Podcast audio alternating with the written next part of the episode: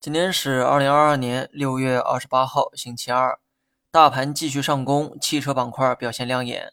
中午的时候简单讲过这个汽车板块，我的观点呢很明确哈，行业存在利好，也有上涨的需求，但涨到今天早就超出了基本面，目前为止炒的都是泡沫，因为趋势还在，很多个股啊仍在打板，所以呢短期仍有冲高的可能。但熟悉我的人呢都知道哈。我并不建议大家去追热点，原因呢很简单，因为这是投机行为，找的是交易性机会，而不是投资性机会。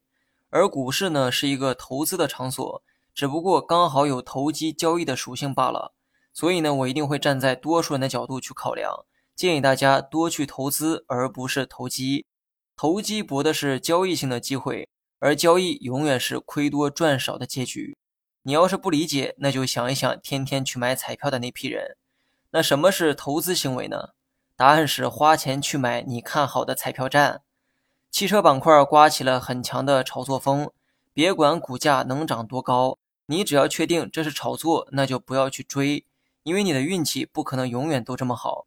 你可以仔细回忆一下之前的教育板块，因为新东方的直播间火了，导致 A 股的教育股也跟着大涨。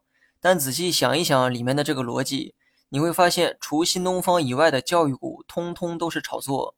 现在再看一看那些公司的股价，都玩起了高台跳水。今天中午呢，我表明了一个观点：汽车板块的炒作是未来市场走势的风向标。等汽车的炒作逐渐走向冰点的时候，大盘的反弹呢可能会告一段落。目前为止，你可以继续看涨。因为直到今天，市场上行的趋势仍没有被动摇。这期间，只要没有实质性的利空出现，市场就会借着趋势继续上攻。那么，我目前的仓位是七成仓，依旧是重仓的这么一个状态。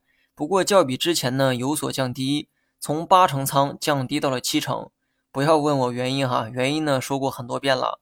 跌的时候买的，涨的时候卖，难道不对吗？我不建议市场继续上涨。毕竟我还有七成仓在里面，到时候继续减只会让我更快乐。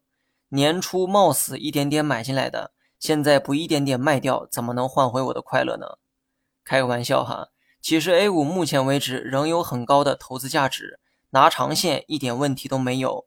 我虽然减过仓，也不过是减了一成，即便到时候继续减仓，那也是在大盘继续上涨的前提下才会实施的策略。而且减的再多，我也不会减到五成以下。另外，很多人看到最近的消费股啊表现不错，消费也是我重点配置的对象。因为疫情的好转，加上出行限制的放宽，消费迎来了反弹窗口。但是呢，请放心哈，大涨的可能性不大，因为消费是一个很成熟的行业，市场共识较多，很难形成价格上的炒作。那么加上消费数据的回暖，也需要时间来印证。所以，像新能源那样的大涨是不太可能会出现，但消费的特点啊就是稳，单从这一点来看，非常值得我去配置。大涨没有，小涨又何尝不可？好了，以上全部内容，下期同一时间再见。